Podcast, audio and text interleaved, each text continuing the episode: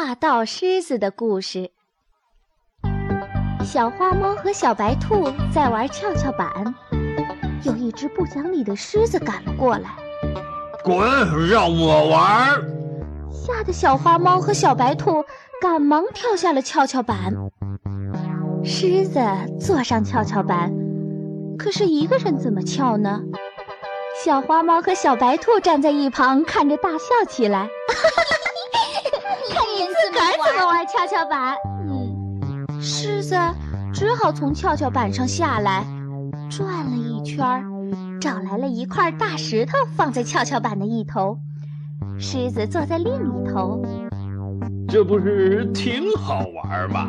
狮子脚一蹬，跷跷板动了。可是石头也动了，沿着跷跷板径直朝狮子这头滚了下来。狮子吓得跳了起来。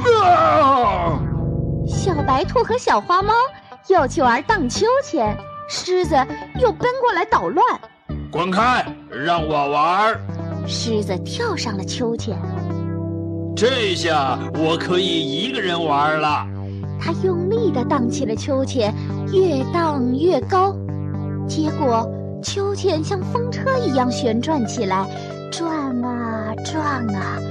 只听狮子大叫：“妈呀！”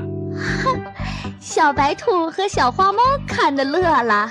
原来狮子被绕在秋千架的顶上，下不来喽。